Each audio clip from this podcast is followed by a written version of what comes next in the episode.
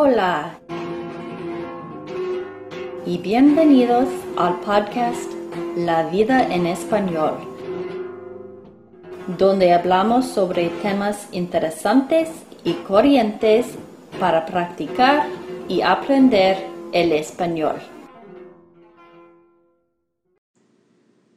Hola y bienvenidos a La vida en español. Rob Brendel, el pastor de mi iglesia, la Iglesia Unida de Denver, me ha dado permiso a interpretar sus mensajes. Y esto es uno de esos mensajes.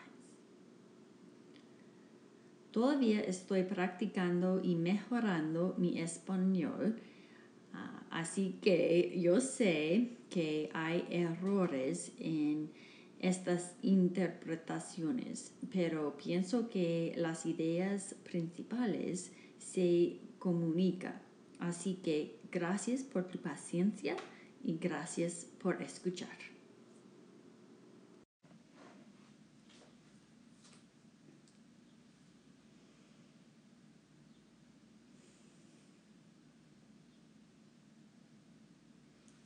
Buenos días. ¿Cómo están ustedes? La semana pasada empezamos una serie en Hebreos. Espero que esta semana uh, tuvieron una chance para entrar en la escritura sus mismos, quiero desafiarte a entrar en la palabra de Dios tú mismo, no tomas nuestra palabra. por ello, una de las cosas mejores que puedes hacer es leer la palabra de Dios y desarrollar oídos que oigan. Eso significa la habilidad de oír la voz de Dios hablándote directamente, revelando su amor y su cuidado y su visión y su valor de quién eres a través de su palabra. Entonces, ah, te doy ánimo si no has tenido oportunidad todavía o abre el libro y entra en Hebreos y lea, lea con nosotros. Entonces, en enero yo estaba escuchando a dos pastores que quien respeto están en lados opuestos eh, del país y no creo que tienen ninguna relación uno al otro, pero los dos hicieron una declaración similar y la declaración fue eso, que si es, ahora es el momento más fácil para para seguir Jesús en nuestra cultura um, occidental, que si ahora es el momento más fácil de seguir Jesús de nuevo en la cultura occidental.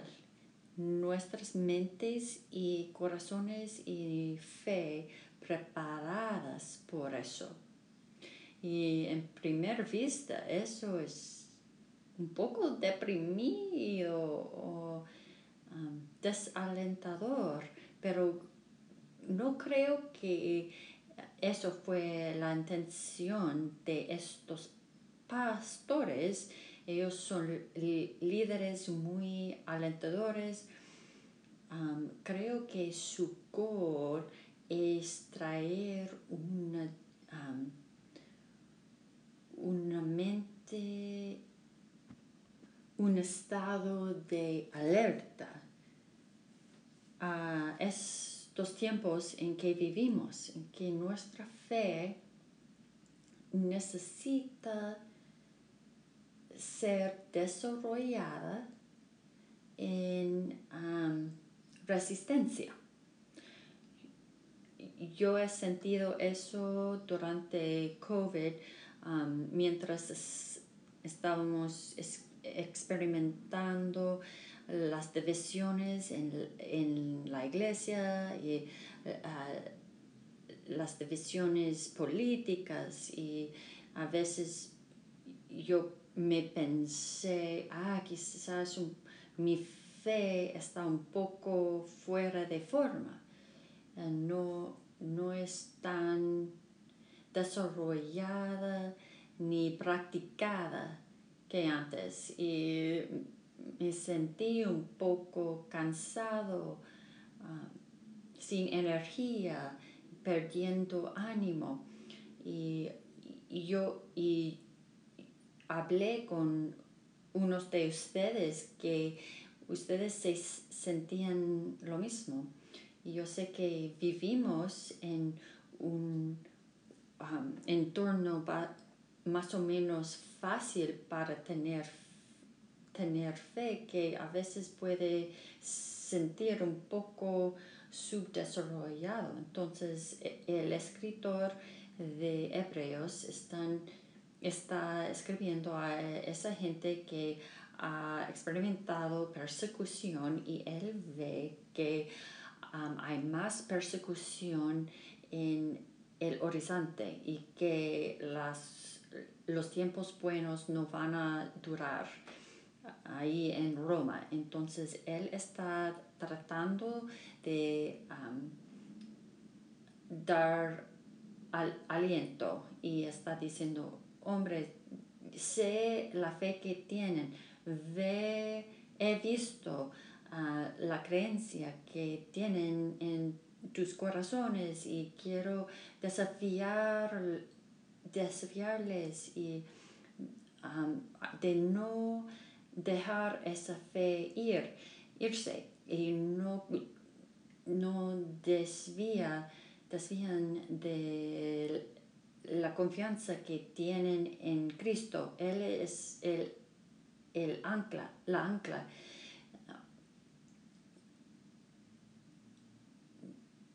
sin importar lo que viene en el futuro. Y Él está tratando de darlo, darles ánimo y animarles. Y creo que en esta misma manera, mientras enfrentamos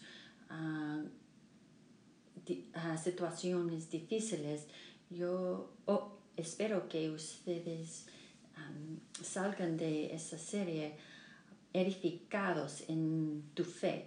Y la segunda cosa que Él quiere hacer es darlo, darles una fe que uh, perdura.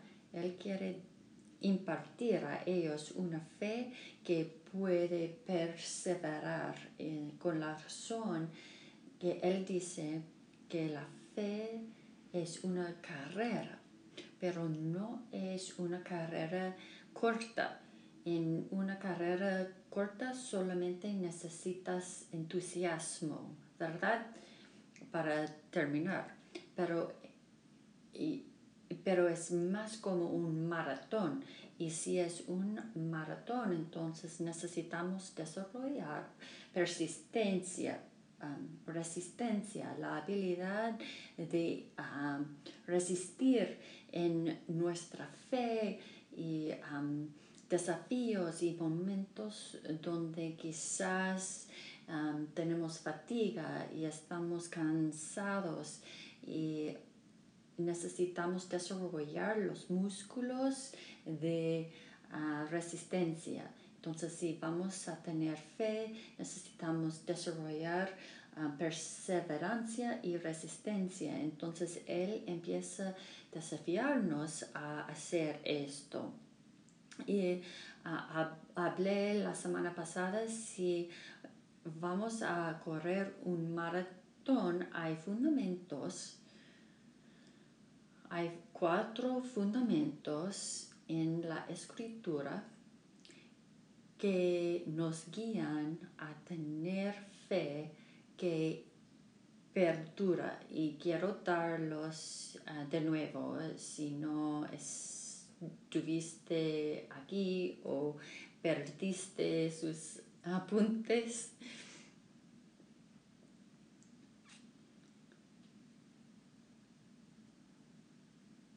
Número uno, pon nuestra vista en las cosas que nos dan confidencia y motivación para, para mm, resistir.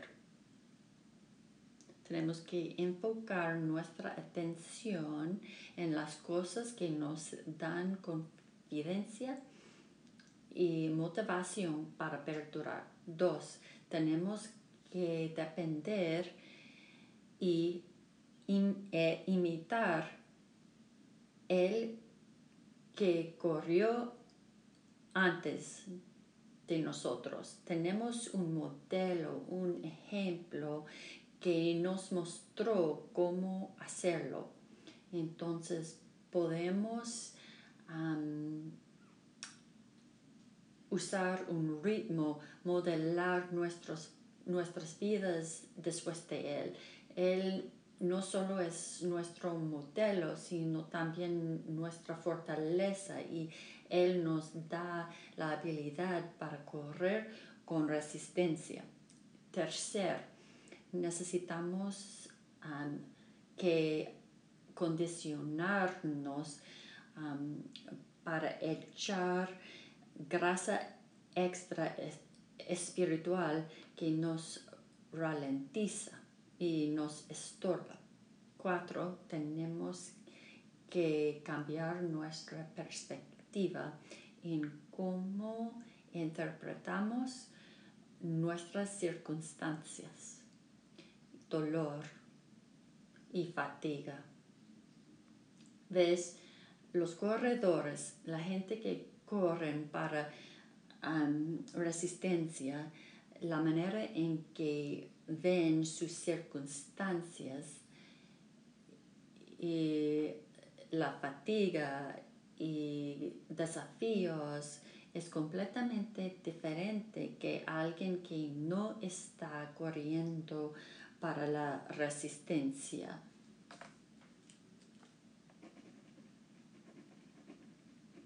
En la misma manera, si vamos a correr en fe, necesitamos cambiar la manera en que um, percibimos nuestras vidas.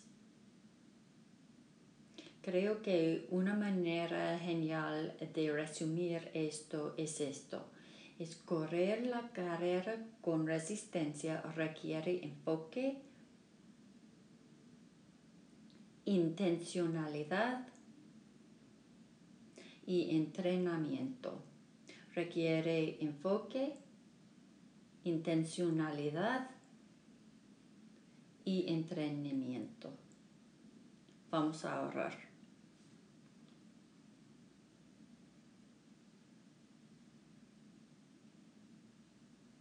Padre, danos fe hoy. Incite fe en nosotros mientras escuchamos tu palabra. Edifícanos en fe, Dios.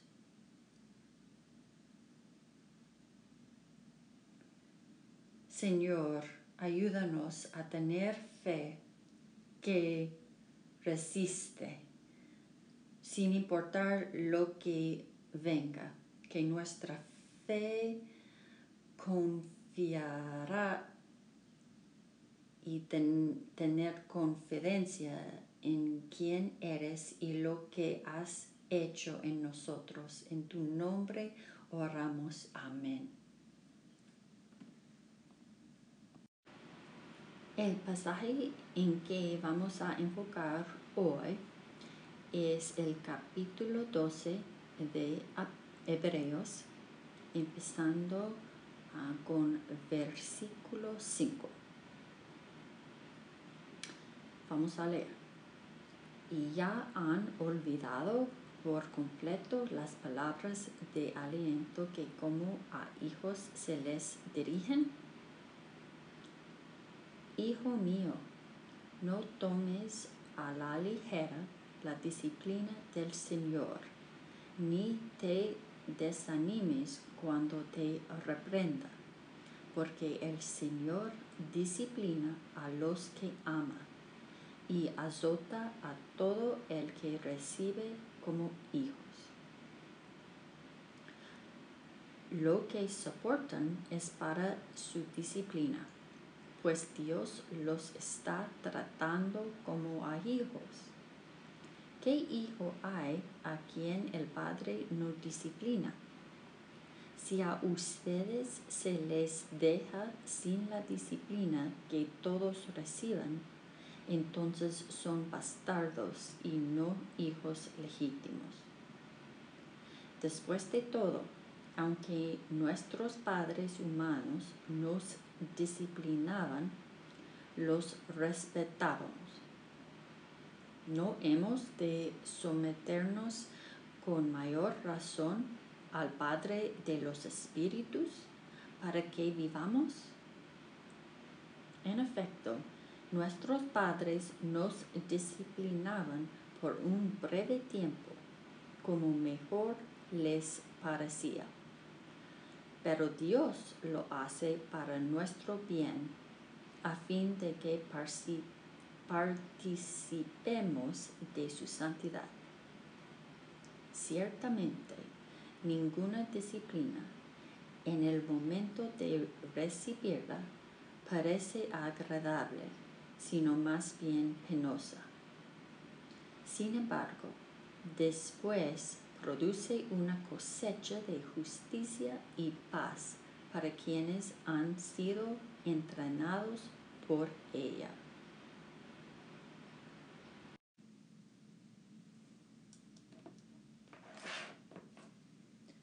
Yo sé que cuando lees este texto, que cuando oyes um, palabras como la disciplina, corrección, uh, represión, reprimanda, castigar, que no es una palabra que usamos mucho. Cuando oyes estas palabras, yo sé que hay narrativas internas y heridas internas que todos nosotros llevamos hacia esas cosas y porque todos nosotros crecimos, eh, crecíamos en familias imperfectas y alrededor de entrenadores y jefes que quizás usaban esas palabras en maneras que no no eran buenas o um, que no nos ayudaban en nuestras vidas. Entonces, cuando lees este texto, quizás piensas que es algo desalentador, como una, una de esas cosas que te estorba eh, en creer en la bondad ah, de Dios. Y creo que por eso el autor aborda eso, porque él sabe que presentemente y en, eh, actualmente y en el primer siglo que eh, la gente viene de perspectivas imperfectas de la disciplina y, y de padres y él sabe eso y Él quiere ayudar a replantear nuestro entendimiento de penurias y um, la disciplina de Dios en nuestras vidas y, nuestro entendimiento en cómo Él entrena, nos entrena y nos crece. Y yo sé que muchos de nosotros traemos tristeza a, tristeza a muchas de esas cosas.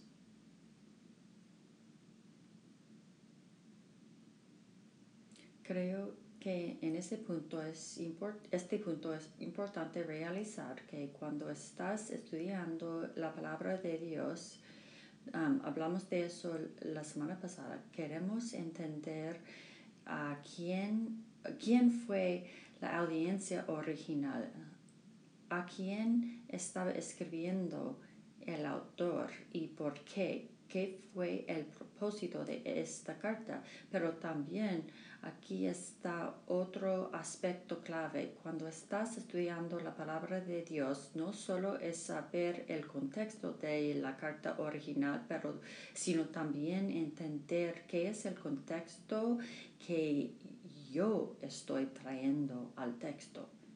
Así que cuando estás estudiando este texto, tienes que preguntarte qué yo asocia, asocio con esta palabra. ¿Qué me dice mi cultura sobre esta palabra disciplina? Bueno, mi, mi cultura me dice que la disciplina es negativa, que es negativa, ¿verdad? que siempre es esta corrección dura que no, no quieres disciplina en tu vida, que es una cosa negativa. Pero ¿es esto verdad entendiendo el entendimiento que el texto trae a la disciplina? Así que cuando estudiamos la palabra de Dios, siempre pregúntate, ¿cómo estoy yo poniendo a este texto mi contexto? Porque muchas veces mal interpretamos, cuando mal interpretamos, no podemos recibir lo que Dios está diciendo a través del texto debido a nuestra propia historia y nuestro propio contexto. Así que primero, él dice esto. ¿Has olvidado completamente la palabra de aliento, de ánimo que te da como le da un padre a su hijo? Dice, Hijo mío, no tomes a la ligera la disciplina del Señor, ni te desanimes cuando te reprenda, porque el Señor disciplina a los que ama y azota a todo el que recibe como hijo. Así que aquí está la primera el primer replanteamiento que el autor quiere hacer. Uno es, es entendimiento del, de la disciplina de Dios. Él quiere replantear nuestro entendimiento de la disciplina de Dios en nuestra vida. Primero, él dice que la disciplina de Dios es ánimo y aseguranza. Él habla en ese pasaje de capítulo 12 que la presencia de la corrección de Dios y su disciplina y su ah, reprimenda en nuestra vida realmente es el ejemplo de su amor y afección para nosotros. Y esto es tan al revés para nosotros, ¿verdad? ¿Verdad? Lo vemos y decimos, corrección siempre es rechazo y corrección siempre significa que yo he fracasado que no soy lo suficientemente bien, o bueno, que Él es decepcionado conmigo. Pero este texto dice el opuesto, que la disciplina y corrección de Dios son um, realmente el ejemplo del amor de Dios en nuestras vidas. Esto es tan diferente que nuestro entendimiento humano, porque tantos de nosotros crecimos en familias que quizás disciplinaban muy duramente o quizás um, no disciplina para nada para que te sentía um, ignorado. Quizás tenía un jefe que nunca um, te animaba y siempre estaba buscando por lo que hicieras mal y quizás estás buscando un esposo, una esposa que te ama sin condición, uh, siempre cuando comportas perfectamente, pero tal pronto que actúas mal, ellos quitan su afección uh, y amor por ti. Y debido a eso, plan, marca nuestro entendimiento de Dios y, nos hace pensar que cuando Él nos corrige es necesitamos saber que es un acto de cuidado y pero tan pronto como oímos esta, oigamos estas palabras, um, vamos a esta narrativa negativa, replanteándolo en luz negativa. La palabra aquí para disciplina es pedeo. Es una palabra estándar para um, crecer o criar hijos, um, como enseñar, educar, moldear el carácter de otros a través de corrección y aliento. Está usado tres veces en la Biblia, una vez aquí y otro cuando hablando de cómo criamos nuestros hijos y la tercera vez hablando sobre la escritura y cómo la escritura está allí para entrenarnos a nosotros y entrenar y enseñarnos.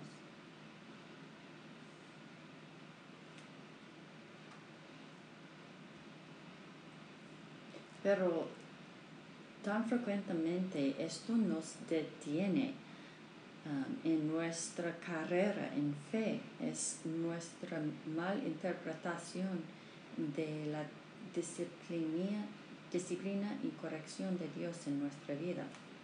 Él continúa diciendo um, que,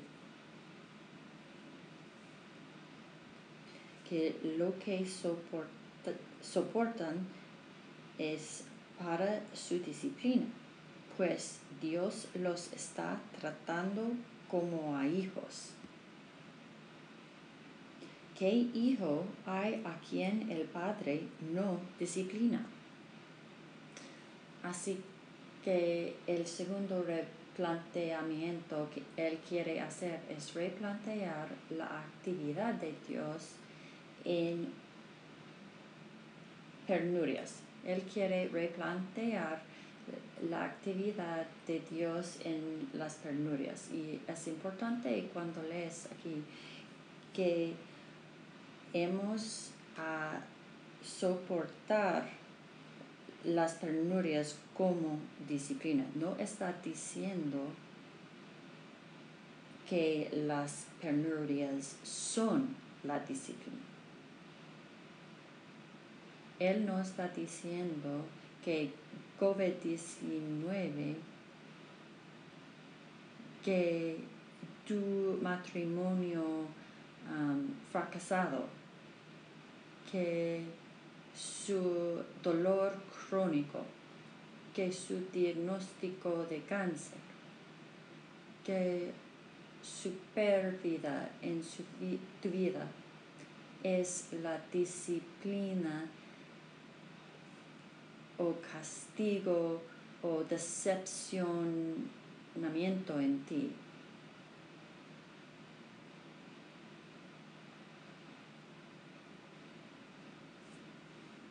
Demasiadas veces cuando um, vamos, atravesamos penurias, lo interpretamos como Dios disciplinándonos, que como, como si hemos hecho algo mal o equivocadamente. Y tantas veces estas um, presunciones y creencias um, malas o incorrectas uh, nos detienen es tan difícil para nosotros confiar en un Dios que es que nos castiga con las penurias. Y Jesús constantemente estaba yendo y destrozando estos tipos de presunciones. Él constantemente estaba yendo a líderes religiosos que habían tomado porciones de la escritura y mal interpretaron y, y pusieron cosas en Dios que no eran de Dios. Dos veces en el Nuevo Testamento Él um, aborda eso como una vez Él dijo, ah, llueve en los justos y los no justos. ¿Qué está diciendo así?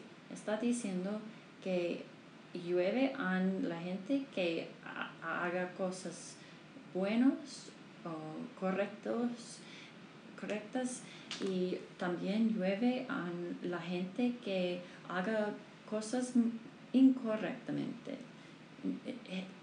El llueve no está vinculado con sus, sus acciones.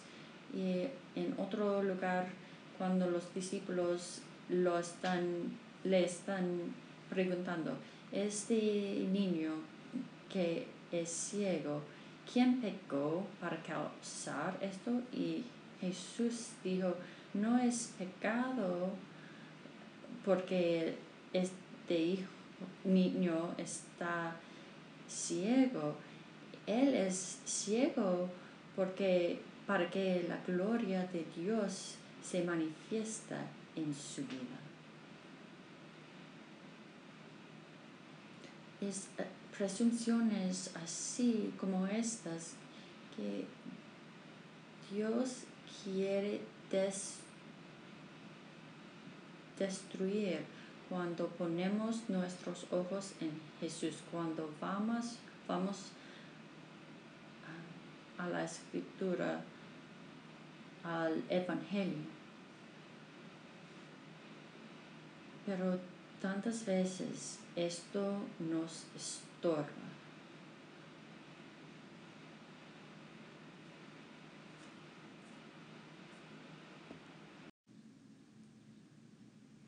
Así que esto es lo que pienso que Jesús está comunicando. Sabes, yo tenía padres asombrosos, eh, estaban muy amorosos, me cuidar, cuidaban bien y me amaban bien. No, no eran perfectos, pero me amaban muy bien.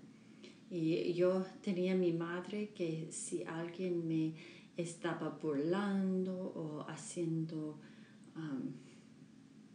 muy desagradable conmigo, ella quisiera llamar al um, principal o el maestro o los padres del otro hijo para para defender su hijito, ¿verdad?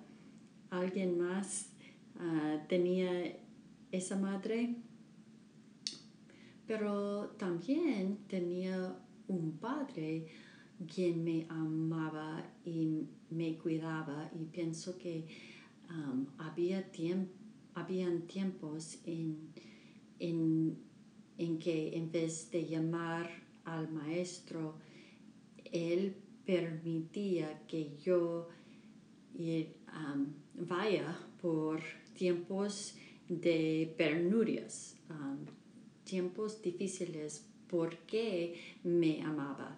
Y él sabía que en esta vida en que yo enfrentaría gente que no les gustó, gente que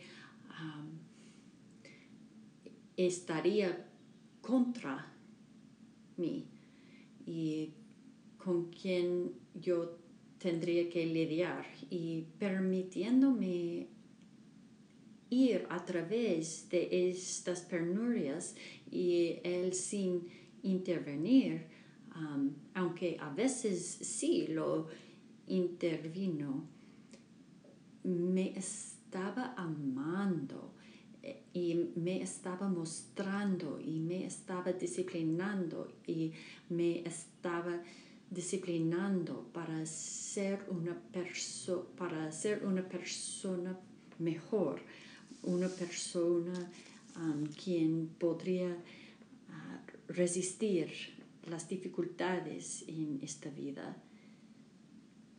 Justo como una padre terrenal usa lo que el, el hijo percibe como circunstancias no a menos para traer un fin deseado, así que Dios, quien merece aún más um, respeto que una, una padre terrenal, disciplina sus hijos para entrenar y desarrollarlos en confianza y fe. Ves, en las penurias podemos enfrentar no el desamparo de Dios, la crueldad, no la crueldad de Dios, sino el cuidado de Dios. Oemos Él diciendo, eres mi hijo, eres mi hija, te amo, te veo. Y te doy a tu vida propósito y valor doy a tu dolor propósito y valor. No veo cómo las personas viven la vida sin Dios. Porque sin Él el dolor y las penurias y el sufrimiento que enfrentamos no tienen sentido, no tienen valor. pero Dios nos da sentido y propósito en nuestro dolor y nuestras penurias y en nuestro sufrimiento. Y quiero abordar una cosa más sobre esto, es el hecho de que muchas veces tenemos una tendencia de tomar pasajes como esto y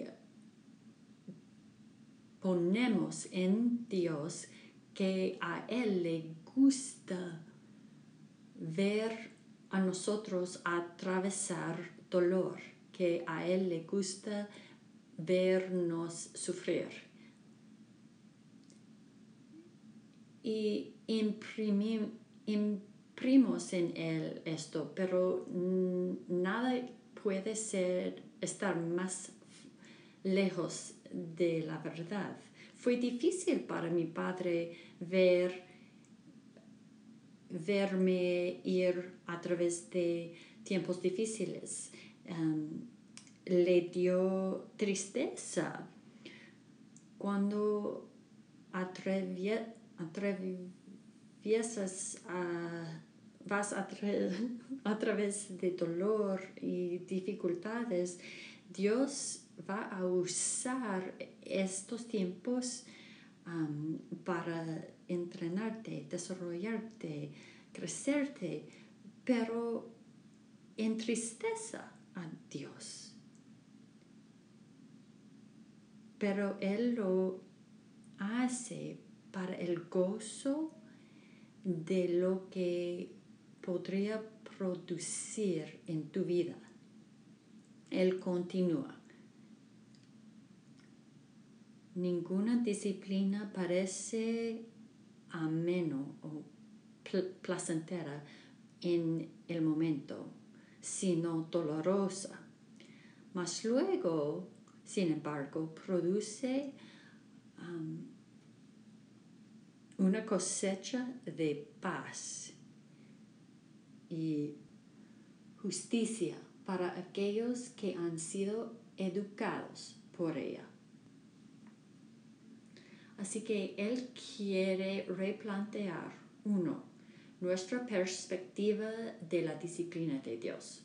Dos, quiere replantear nuestro entendimiento de la actividad de Dios en las penurias. Y últimamente Él quiere replantear nuestro entendimiento de cómo, ah, cómo resistir ah, las penurias o soportar las penurias. Y Él quiere que nosotros soportemos las penurias como entrenamiento. Es nuestro trabajo traer a las penurias y las dificultades en nuestras vidas para, para tratarlas como entrenamiento. Es todo en cómo, nos, cómo lo interpretamos en nuestras vidas. En vez de tratar de escapar las dificultades y aflicciones de nuestras vidas, debemos ser ejercitados por ellos. entrenados, educados por ellos para que crezcamos. Todo el mundo quien compete, Pablo dijo, entra en entrenamiento estricto. Ellos no lo hacen para recibir una corona que no perdura, pero para sino para recibir una corona eterna. Hay una diferencia inmensa entre entrenar para hacer algo y intentando de hacer algo.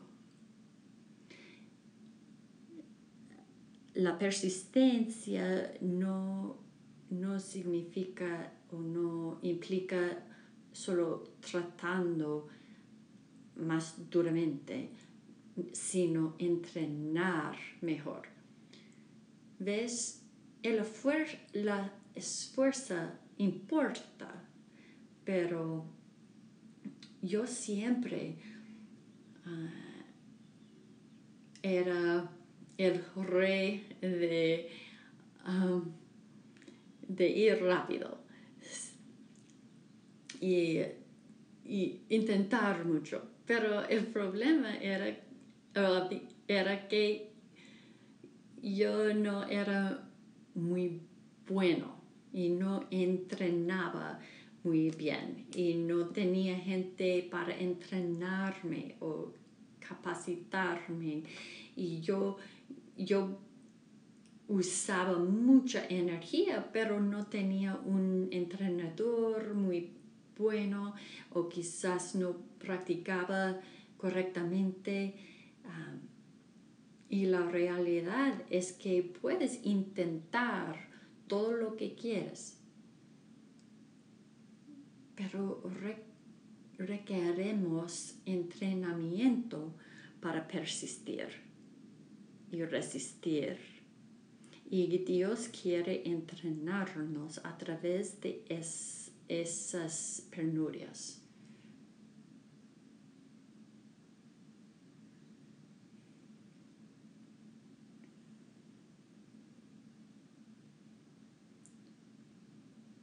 Sin embargo, tan frecuentemente abordamos el sufrimiento y las penurias como ah, voy a soportar, voy a cerrar mis ojos, voy a atravesar, atravesarlo, solamente necesito llegar al fin de semana y vivir, viviré allá pero por ahora solamente necesito mm, sobrevivir esto. O quizás tomamos um, la vista de voy a escapar esto.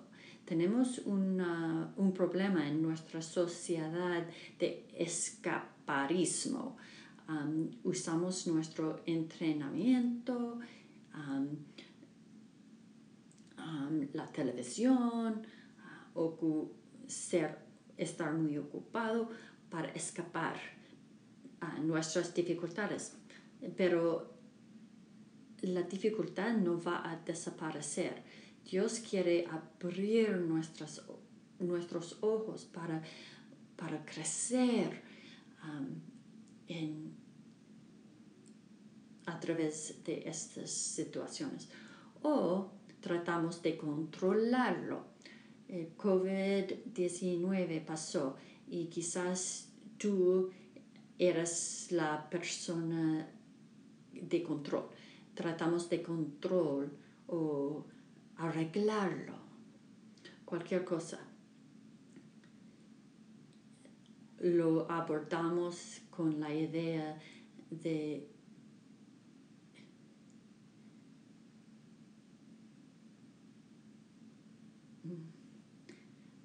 pero Dios quiere que traemos nuestra energía, nuestros corazones para extraer todo que podemos a través del sufrimiento y ser abiertos de lo que Dios quiere para nosotros, que, de que Él está entrenándonos. Las escrituras nos invitan a traer nuestros seres llenos al momento. Los tiempos, incluso en sufrimiento, son llenos de oportunidades que Dios quiere usar para nuestro bien. Y es en las penurias que mucho, tanto de nuestra fe se fortifica y, para que nosotros podamos continuar a soportar y resistir en esta carrera. Entonces, considerar que correr la carrera con, con resistencia requiere enfoque intencionalidad y entrenamiento.